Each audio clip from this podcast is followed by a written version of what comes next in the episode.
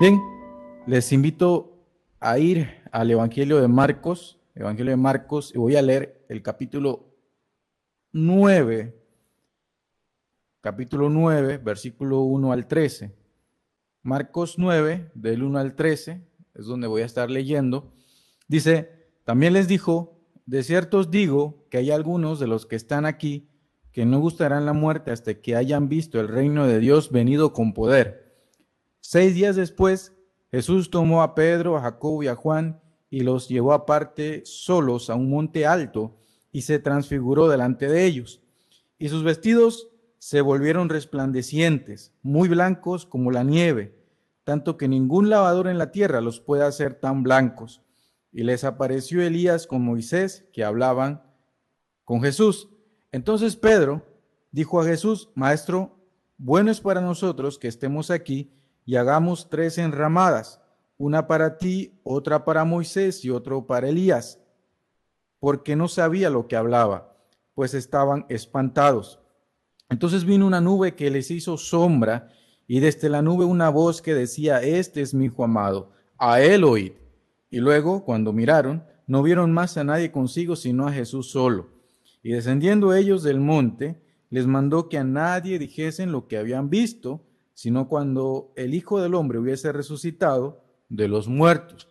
Y guardaron la palabra entre sí, discutiendo qué sería aquello de resucitar de los muertos.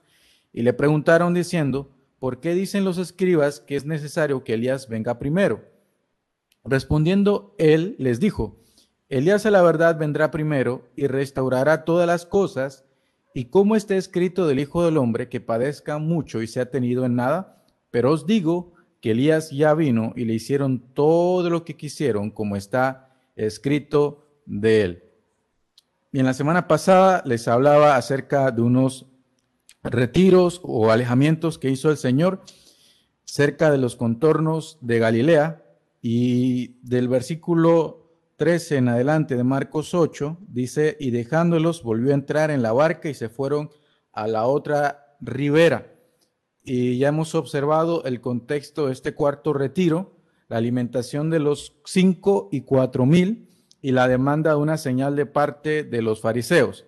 Ahora Jesús estando en la otra Betsaida realiza otra sanidad, versículos 22 al 26, la sanidad de un ciego, y estando en las regiones de Cesarea de Filipo, Pedro expresa aquella famosa confesión, tú eres el Cristo, para luego convenir o reprender al haber escuchado en labios de Jesús que moriría y resucitaría al tercer día. Con lo que Jesús después de seis días junto con Jacobo y Juan los llevó a un monte para transfigurarse, que fue la lectura que tuvimos hace unos minutos. Quiero resaltar algunos elementos de este pasaje, Marcos 8, del 13 al 9.13. Uno de los aspectos que me gustaría resaltar es la sanidad del hombre ciego y lo podríamos interpretar ante la falta de comprensión que demostraron los discípulos. Ahí del versículo 22 al 26 dice, vino luego a Bethsaida y le trajeron un ciego y le rogaron que le tocase.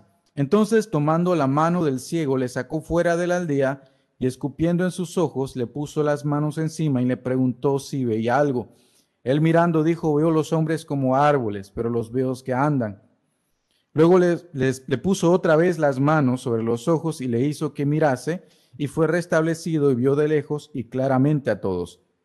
Él lo envió a su casa diciendo, no entres en la aldea ni lo digas a nadie en la aldea y podemos interpretar este milagro ah, ante la falta de comprensión que demostraron los, los discípulos. Jesús manifestó aquella capacidad que él tenía de dar entendimiento. Podía abrir los ojos de las personas eh, físicamente, pero también él podía dar el entendimiento espiritual para aquellos que tenían una ceguera espiritual. Y, y es así, Jesús tiene la capacidad de dar a entender a una, humanidad lo que les hace falta. Y también para nosotros, cuando a veces estamos en circunstancias que no comprendemos, el Señor puede abrir nuestro entendimiento para comprender qué está pasando y por qué está ocurriendo. Otro aspecto que quiero resaltar es la de Cesarea de Filipos, ahí versículo 27 al 30. Cesarea de Filipo era conocido porque llegó a formar parte de la tetrarquía o el gobierno de Felipe y donde se encontraba ubicado el lugar de culto al dios Pan. Es en este sitio donde Jesús realiza la pregunta sobre su persona. Los hombres decían que él podía ser Juan el Bautista, Elías o algún otro profeta. A lo que Pedro responde, tú eres el Cristo, esto es el Mesías, el ungido esperado por los judíos. El Mesías, por lo tanto, debía ser una persona de gran influencia en ese entonces y ahora se espera todavía que sea una persona de gran influencia. De ahí que él pide discreción de parte de los apóstoles. Además que no era el plan eh, establecer un reino sin cumplir con los propósitos divinos, sin llevar a cabo lo que era la liberación de los pecados. Y Marcos indica que esto les decía claramente que iba a ser desechado, que iba a ser reprobado, que iba a ser considerado indigno, incompetente de parte del Sanedrín, del cuerpo político religioso de la nación judía. Iban a considerar que él no podía ser el Mesías, que él no podía ser el ungido. Y para ese entonces se creía que ese ungido que iba a venir iba a establecer, iba nuevamente permitir a Israel estar en el gobierno. Así que de venir y decir Jesús públicamente que él era el Mesías era un, asunto comprometedor. Y era como decir, yo vengo a establecer un nuevo reino, no me importa que estén los romanos, eh, aquellas personas que estaban gobernando en aquel entonces, yo voy a poner mi gobierno. Pero ese no era el plan del Señor, no era el plan divino. El plan divino primero era perdonar los pecados de la humanidad. Bien, otro elemento que quiero resaltar es que me llama la atención las declaraciones de Jesús sobre Pedro. En Mateo 16, 17 dice, te lo reveló mi Padre. Y luego leemos más adelante, aquí mismo en Marcos, quítate delante de mí, Satanás, eh, donde Jesús llama a, a Pedro Satanás, lo que nos demuestra cuán fácil podemos estar en una posición de espiritualidad y en, otro, en otra ocasión motivados por nuestros pensamientos que son ajenos al plan de Dios. Y eso es algo que también me gustaría resaltar y más adelante nuevamente voy a eh, recalcar sobre este, este, este aspecto. Bien, otro elemento y lo último que voy a resaltar para pasar a las lecciones, Marcos 9.1 declara, de cierto os digo que hay algunos de los que están aquí que no gustarán la muerte hasta que hayan visto el reino de Dios venido con poder. Luego, en cumplimiento de esto, leemos sobre la transfiguración del Señor Jesús en un monte alto. Y por lo menos el Evangelio de Mateo lo expresa de esa manera y también lo entendemos así por la eh, declaración realizada por el mismo apóstol Pedro. Solamente lo voy a leer rápidamente. Pero lo que dice el apóstol Pedro ahí en segunda de Pedro 1. Segunda de Pedro 1, versículo 13, 14, 16 al 18. Dice segunda de Pedro 1, 13. Pues tengo por justo en tanto que estoy en este cuerpo el despertaros con amonestación sabiendo que en breve debo abandonar el cuerpo como nuestro Señor Jesucristo me ha declarado. Luego el 16 al 18, porque no os hemos dado a conocer el poder y la venida de nuestro Señor Jesucristo siguiendo fábulas artificiosas, sino como, como habiendo visto con nuestros propios ojos su majestad, pues cuando Él recibió de Dios Padre honra y gloria, le fue enviada desde la magnífica gloria una voz que decía, este es mi hijo amado en el cual tengo complacencia. Y nosotros oímos esta voz enviada del cielo cuando estábamos con él en el monte santo. Así que el Señor, eh, el apóstol Pedro, declaró de que aquel día él pudo confirmar y de parte de Jesús que él iba a venir en gloria de que aquella promesa de que él iba a regresar o que iba a retornar iba a ser real. Y él dice, no, yo no predico eso porque se me ocurrió o porque ando escuchando cuentos o fábulas de, eh, que inventan las personas. Yo les estoy predicando y les predico sobre esto, y gracias al Señor quedó escrito, con toda confianza, con toda certeza, porque yo lo vi con mis ojos, vi esa gloria, y con eso supe de que era real, de que el Señor va algún momento nuevamente a regresar. El que a su vez pensaba que esto se había cumplido, hablando de Pedro, eh, por lo que solicitaba levantar tabernáculos para celebrar. En Ezequiel 14, 16 se nos habla sobre eso. La explicación de Jesús en los versículos 12 y 13 de Marcos 8 nos hablan de ese plan divino incomprendido. Elías vino primero, según Mar, eh, Malaquías 4, 5, Elías vino primero. Dice ahí Malaquías 4, 5, he aquí, yo os envío el profeta Elías antes que venga el día de Jehová grande y temible. Y ahí el Señor viene y nos revela lo que es el plan de Dios con relación a, a su segunda venida. Primero era Elías o Juan el Bautista, quien iba a preparar todas las cosas, para luego entonces eh, venir el día grande y temible. Y como dijo el Padre, como dijo Dios mismo en Marcos capítulo 9, versículo 7, este es mi Hijo amado, a él oíd, o, o escúchenle constantemente a él. Presten atención al Señor Jesús. Y en aquel entonces, estando Pedro, Jacobo y Juan, la idea es, escuchen lo que Jesús le está enseñando. Préstenle mucha atención porque Él les enseñará las cosas que han de acontecer, que han de venir, y les ayudará a interpretar la palabra del Señor. Bien, tomando en consideración lo que he dicho hasta ahora, quiero que nos concentremos en Marcos 8, del versículo 27 al versículo 38. Ese va a ser nuestro texto base para la tarde de hoy, Marcos 8 del 27 al 38. Voy a leer 27 al 30. Dice, salieron Jesús y sus discípulos por las aldeas de Cesarea de Filipo y en el camino preguntó a sus discípulos diciéndoles, ¿quién dicen los hombres que soy yo? Ellos respondieron, unos Juan el Bautista, otros Elías y otros alguno de los profetas. Entonces él les dijo, ¿y vosotros quién decís que soy? Respondiendo Pedro le dijo, tú eres el Cristo. Pero él les mandó que no dijesen esto de él a ninguno.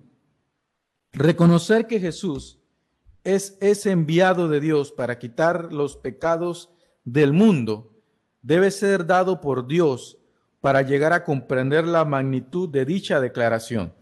Fíjense que el Señor Jesús les hizo esta pregunta a ellos. Les, les, preguntó, ¿qué dicen las personas que yo soy? Y ellos le dijeron, mira, tú eres, eh, las personas dicen que tú eres Juan el Bautista, que tú eres Elías, que tú eres eh, alguno de los profetas. Y luego el Señor le dice, pero yo quiero saber, ¿qué, qué piensan ustedes de mí? Y luego uno, por lo menos aquí, eh, Marcos dice que Pedro, al parecer eh, desprecipitadamente, aunque Mateo dice que fue por, la, por inspiración divina, él dijo, tú eres el Cristo, tú eres el Mesías. Ahora, para entender esta declaración, nosotros debemos transportarnos y colocarnos en la posición de los apóstoles. Los apóstoles eran judíos y los judíos esperaban a un Mesías, a un libertador alguien que iba a darle la libertad a los judíos de la opresión romana, de la opresión griega y de todas las malas costumbres que estos pueblos estaban impartiendo. Así que al decirle a Jesús, tú eres el Mesías, ellos estaban diciendo claramente, tú eres el que nos vas a dar la oportunidad de ver un reino nuevo, un reino establecido. Y vas a permitir que el pueblo judío nuevamente gobierne y vas a hacer que las cosas se hagan realidad. Y Jesús le dice a ellos, guarden eso en sus corazones y van a decir eso después que yo resucite. Entonces, Esto que pudo hacer Pedro de declarar de quién era Jesús es algo que solamente lo da el Señor. y es que solo el Señor tiene ese poder para abrir los ojos de los hombres, para hacerlos, hacerles ver quién es Jesús. Jesús es aquel que puede quitar nuestros pecados. Jesús es aquel que nos puede limpiar. Jesús es aquel que nos puede transformar. Jesús es aquel que nos puede cambiar. Uno se sorprende ante los testimonios y las vidas de las personas que cambian por el toque del Señor Jesús.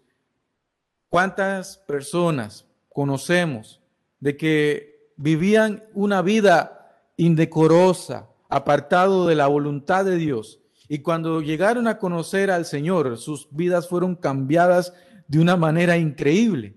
Es el toque del Maestro, es el Salvador, el que perdona los pecados, el que limpia a las personas que hace eso, es el único que lo puede hacer. Y Dios tiene ese poder de abrir ese entendimiento al mundo para que le puedan recibir. Pero también los creyentes, aquellos que ya le hemos recibido, tenemos la tarea de orar por ellos, de orar por las personas para que abran su entendimiento con relación a quién es Jesús. Primera de Juan 5:20 dice, pero sabemos que el Hijo de Dios ha venido y nos ha dado entendimiento para conocer al que es verdadero. Y estamos en el verdadero, en su Hijo Jesucristo. Este es el verdadero Dios y la vida eterna. Hoy en día escuchamos acerca de la verdadera religión. Y Jesús dijo, los apóstoles dijeron, si conoces a Jesús, si tienes a Jesús, estás en el verdadero, estás en el camino real, estás en el camino de la vida.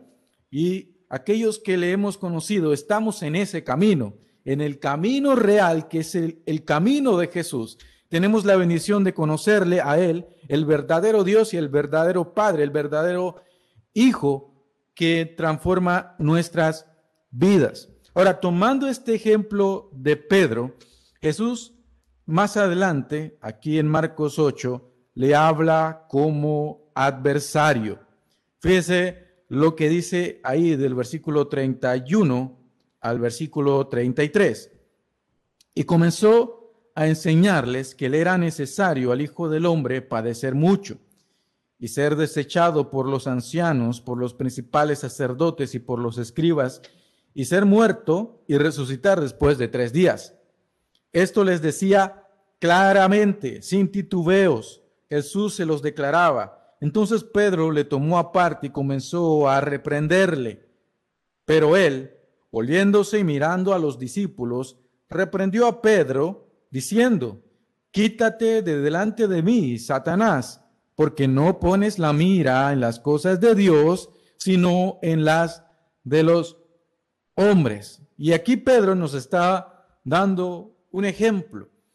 Jesús le habla como adversario o que mejor fuera detrás de Satanás, mejor que estuviese del bando contrario, porque no tenía en mente los planes de Dios, aunque ante la declaración hecha por el mismo Jesús, él dijo, Señor, que nada es de esto te acontezca. Fíjese lo que dice el Señor Jesús, porque no pones la mira, ahí mira quiere decir no tener en mente, no tener el objetivo en las cosas de Dios, en los planes de Dios, sino que tienes en tu mente, en tu cabeza, los planes que tienen los hombres. Mejor te fuera que fueses detrás del diablo y fueses mi enemigo. Y Jesús trata a Pedro como un adversario. Podemos hacer nosotros lo mismo. Podemos hacer lo contrario sabiendo los planes de Dios. Fíjese lo que dice eh, eh, Pablo en primera de Timoteo, capítulo 2, un pasaje bastante conocido. Pedro declaró, Jesús, tú eres el Hijo de, Dios, tú eres el Mesías, tú eres eh, aquel enviado de Dios que Dios, que Dios prometió. Luego el Señor le declaró el plan. Pedro dijo que no, no, esto no te va a pasar. Lo reprendió. Señor, esto no, esto no va a ocurrir contigo, ni te pase eso por tu mente. Y Jesús era el que les estaba dando a entender ese plan divino. En el Nuevo Testamento nosotros leemos de la voluntad de Dios, exhorto ante todo a, que se hagan rogativas. oraciones, peticiones y acciones de gracias por todos los hombres, por los reyes y por todos los que están en eminencia, para que vivamos quieta y reposadamente en toda piedad y honestidad, porque esto es bueno y agradable delante de Dios nuestro Salvador, el cual quiere que todos los hombres sean salvos y vengan al conocimiento de la verdad, porque hay un solo Dios y un solo mediador entre Dios y los hombres, Jesucristo hombre, el cual se dio a sí mismo en rescate por todos, de lo cual se dio testimonio a su debido tiempo. Y esto es una voluntad de Dios que nosotros conocemos y nosotros podemos vivir también yendo en contra de la voluntad de Dios. Nosotros sabemos que tenemos que orar por, aquellas personas que no conocen a Dios. Nosotros sabemos que tenemos que orar por nuestro presidente, por nuestros alcaldes, representantes, por nuestros jefes de trabajo, por aquellos que eh, están en eminencia, en un puesto alto de autoridad, de gobierno. Orar por ellos para que podamos vivir una de las cosas que dice Pablo, quieta, tranquilamente, pero también para que ellos conozcan al Señor, para que ellos se acerquen a Dios. Ahora, eso es algo que el Señor nos dice en su palabra, pero nosotros podemos hacer como Pedro, sabiendo la voluntad de Dios e ir en, en contra de aquella voluntad que el Señor nos ha declarado. Y Dios nos dice a nosotros que debe ser algo importante en nuestra vida el orar por las personas para que sean salvas. Y sin embargo, cuando vamos a nuestra vida de oración, lo más probable es que poco oramos por las personas para que sean salvas. Haciendo eso, es mejor que estuviéramos del, lado del diablo que del lado de Dios, porque estamos siendo una piedra en los zapatos de, de Dios. Estamos obstaculizando algo que el Señor desea que se realice. Entonces, es una tarea individual de cada uno de nosotros como creyentes, aceptar que nuestro tiempo de oración a veces, en ocasiones, carece de esa preocupación por las personas que no conocen al Señor y que nuestro corazón está realmente alejado de lo que Dios quiere que realicemos, que tiene que ver con la voluntad de orar por aquellas personas para que Dios les habla a los ojos de, su entendimiento para que le lleguen a conocer. Ahora, pero en el pasaje que estamos viendo, Jesús nos lanza unos retos con relación a esto.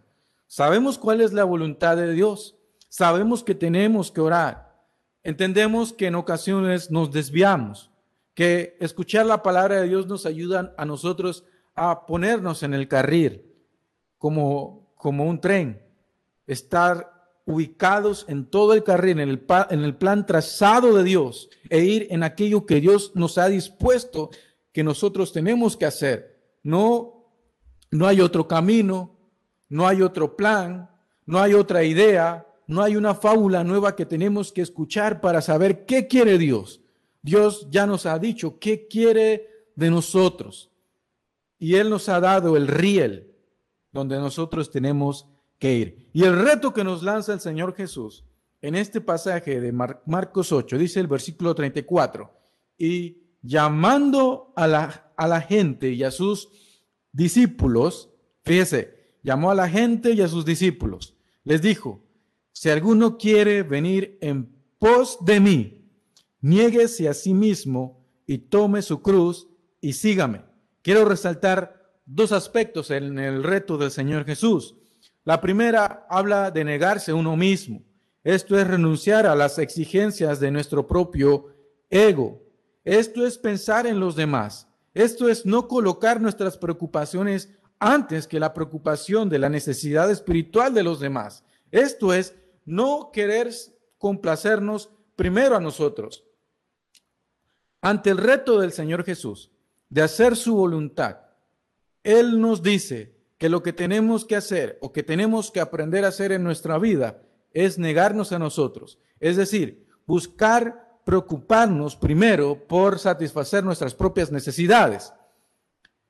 Cada uno de nosotros, en cada hogar, yo sé que hay necesidades, unos más que en otros.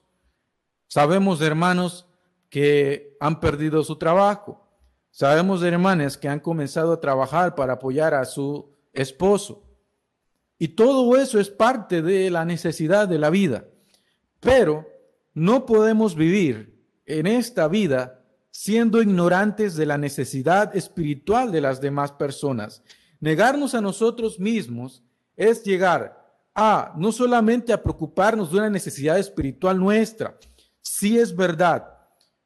Yo sé que usted tiene una necesidad espiritual en su vida, en su corazón. Tal vez usted necesite que su familia se acerque más a Dios. Tal vez sea que usted necesite acercarse más a Dios y usted lo reconoce. Reconoce que necesita de Jesús en su vida. Reconoce que hay algún tipo de pecado que le está impidiendo amar más a Dios. Reconoce que su tiempo de oración no es la más ideal. Reconoce que su lectura bíblica a veces carece de un tiempo genuino. Reconoce que a veces su carne le domina en su diario vivir y toma decisiones basado en su carne. Pero además de querer buscar usted satisfacer o de poder llegar a esa libertad en el Señor, usted también debe poner como algo importante en su vida la necesidad espiritual de los demás. A veces cuando estamos mirándonos a nosotros mismos tanto, se nos, nosotros mismos nos hacemos una carga. Y cuando tenemos la oportunidad de orar por los demás, de preocuparnos por un mundo perdido, de preocuparnos por las necesidades de los hermanos y estas cosas, en eh, por no hacer eso, ¿qué pasa? Que, se, que no podemos llegar a vivir en plenitud en la vida del Señor, porque no hemos aprendido a renunciar a preocuparnos por nosotros. Cuando aprendamos a renunciar a nuestras necesidades y comencemos a ver las necesidades de los demás como más importantes, posiblemente podamos tener triunfo, un triunfo espiritual, porque vamos a comenzar a vivir para buscar hacer la voluntad de Dios. Vamos a comenzar a querer hacer, orar por los demás, vivir para los demás, buscar la voluntad del Señor y nos vamos a desprender de nosotros mismos y nos vamos a olvidar de nuestras necesidades y de nuestras propias preocupaciones. Negarse a uno mismo es lo primero que, Jesús nos lanza como un reto. Pero también el Señor dijo, tome su cruz. Y tomar la cruz en aquellos tiempos era ir camino a la muerte. El sentenciado a la muerte iba cargando su cruz y por cada paso que daba ese sentenciado, sabía que estaba más cerca a morir. Él sabía que tomar la cruz las, personas que estaban allí sabían de que tomar la cruz significaba ir a la muerte. Cada vez que había un hombre, un malhechor sentenciado a morir a la cruz, tenía que cargar, eh, cargar su cruz y comenzar a caminar esa trayectoria de una sentencia de muerte y una muerte eh, vergonzosa, donde todos sabían de que esa persona iba a morir. Pues lo podían ver por las calles llevando su cruz, subiendo aquel, aquel, aquel monte para llegar a morir. Así que todos sabían que ese hombre era sentenciado a la cruz.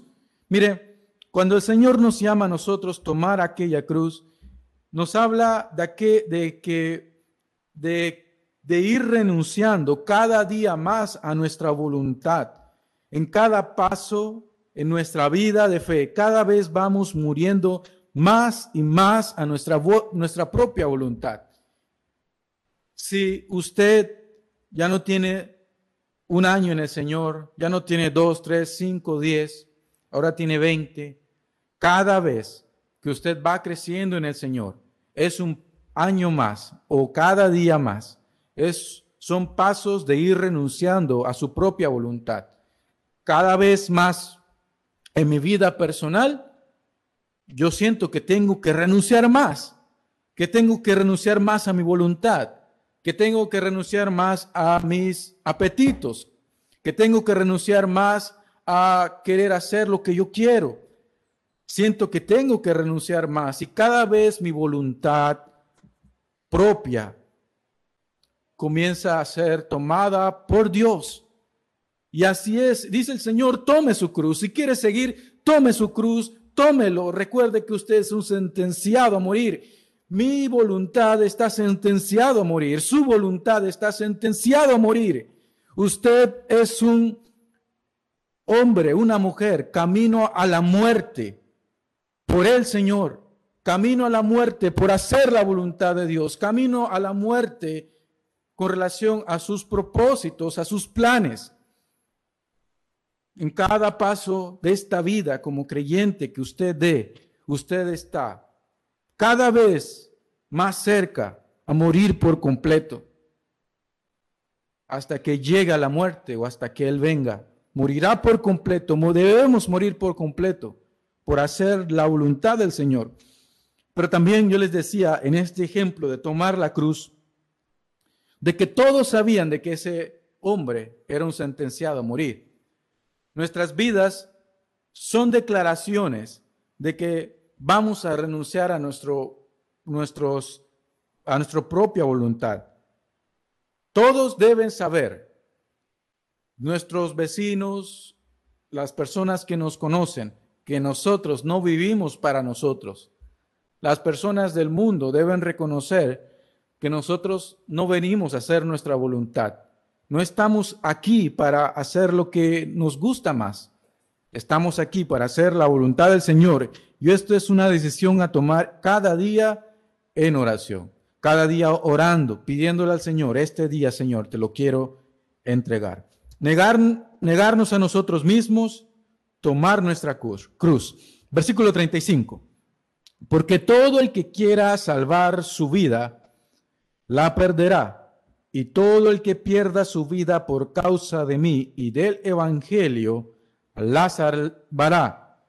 El pasaje explica, en resumen, sería, el que esté dispuesto incluso a perder la vida por el buen mensaje del reino de Dios, encontrará recompensas. Y esto solo puede provenir de alguien que ha nacido de nuevo. El que no ha nacido de nuevo, que es incapaz de tener esa fuerza por entregarse al Señor, va a desperdiciar su vida. Fíjese, porque todo el que quiera salvar su vida, la perderá, la desperdiciará. Y todo el que pierda su vida o desperdicie su vida por causa de mí, del Evangelio, la salvará. La salvará porque ha conocido al Salvador, porque ha tenido una transformación en su vida. Y solamente aquellos que le conocen tienen esa capacidad, ese poder, ese empuje, esa fuerza, esa valentía de ir detrás de Dios, ir detrás de Jesús por las cosas del Señor.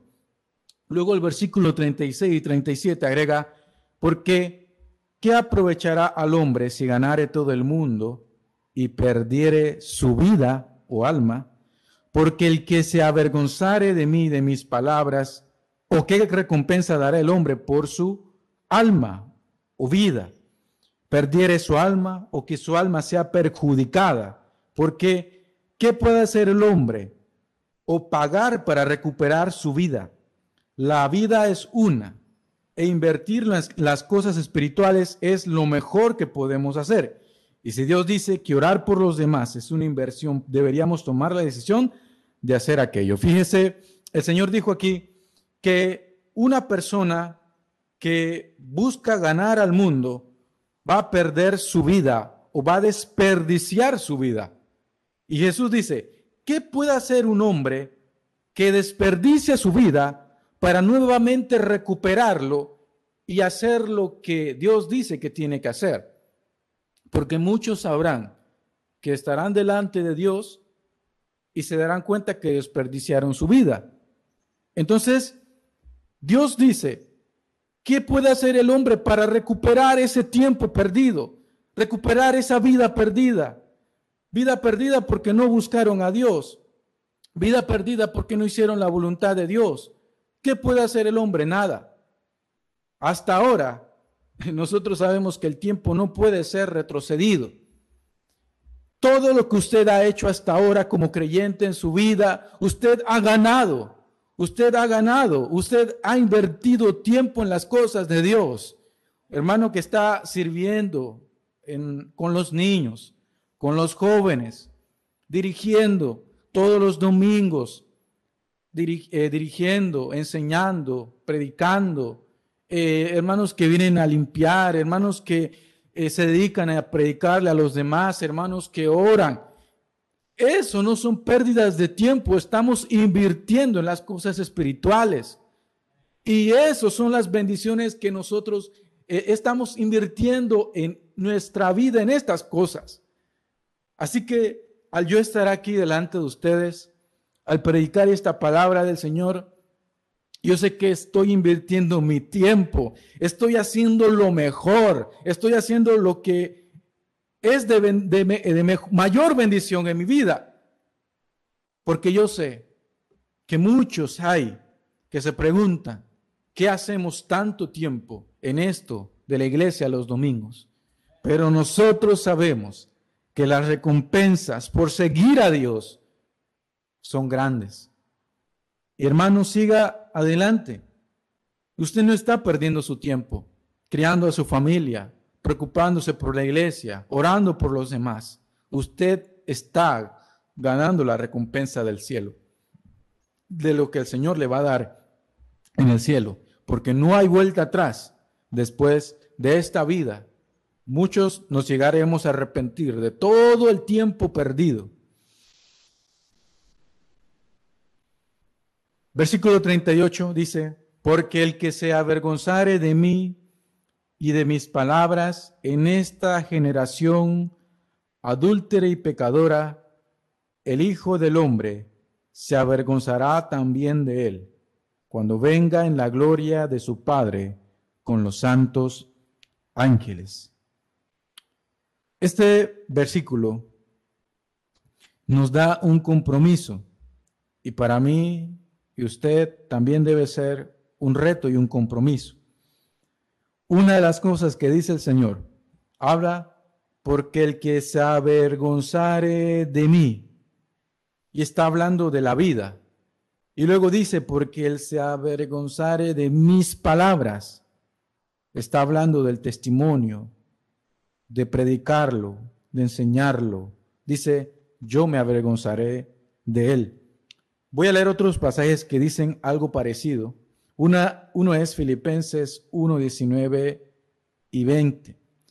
Pablo dijo allá en Filipenses 1, 19 y 20, porque sé que por vuestra oración y la suministración del Espíritu de Jesucristo, esto resultará en mi liberación, conforme a mi anhelo y esperanza de que nada seré avergonzado antes bien, con toda confianza, como siempre, ahora también será magnificado Cristo en mi cuerpo, o por vida, o por muerte.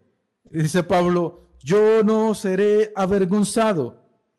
Yo sé que si le sigo fiel al Señor, si le confío en Él, Él no me defraudará. Estoy confiado de que Él va a hacer algo en mi vida, en mi cuerpo, no me avergüenzo de confiar en Él, de lo que Él puede hacer en mi vida.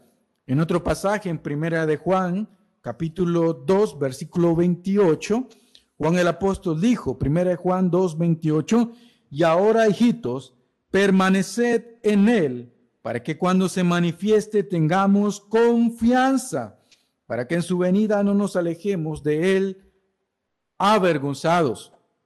Dice el Señor que nosotros tenemos que mantener la confianza ante la, ante la adversidad, ante la persecución o la opresión que nosotros estamos sintiendo. Aun cuando pareciera que eh, usted tuviese que renunciar a su fe, usted no se tiene que avergonzar de seguir creyendo en el Señor. Usted no se tiene que sentir avergonzado de que está creyendo en Dios y no está recibiendo todo lo que espera. El Señor le va a recompensar. El Señor no le va a defraudar. El Señor no le va a dejar en poco. Las recompensas de Dios son definitivas. El Señor dice que si usted le permanece fiel, Él será fiel con usted. Si usted le sigue, Él le seguirá, Él le dará las recompensas. Las promesas de Él son claras y Él no, no las va a cambiar.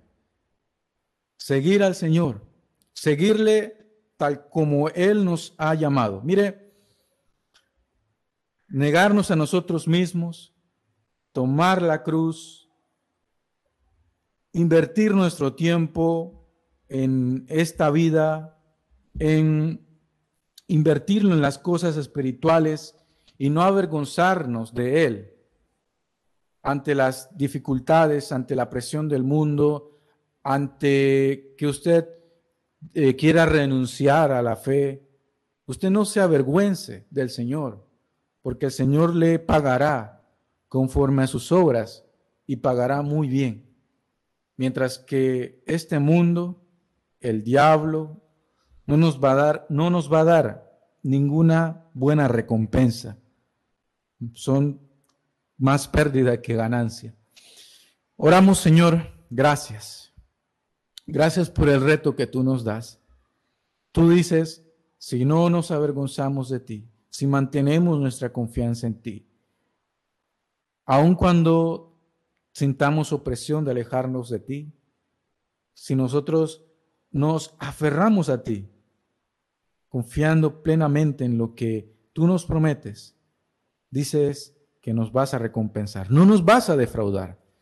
Ayúdanos, Señor, a poner nuestra mirada en tus recompensas, en tus planes y hacer lo que tú nos dices que tenemos que realizar.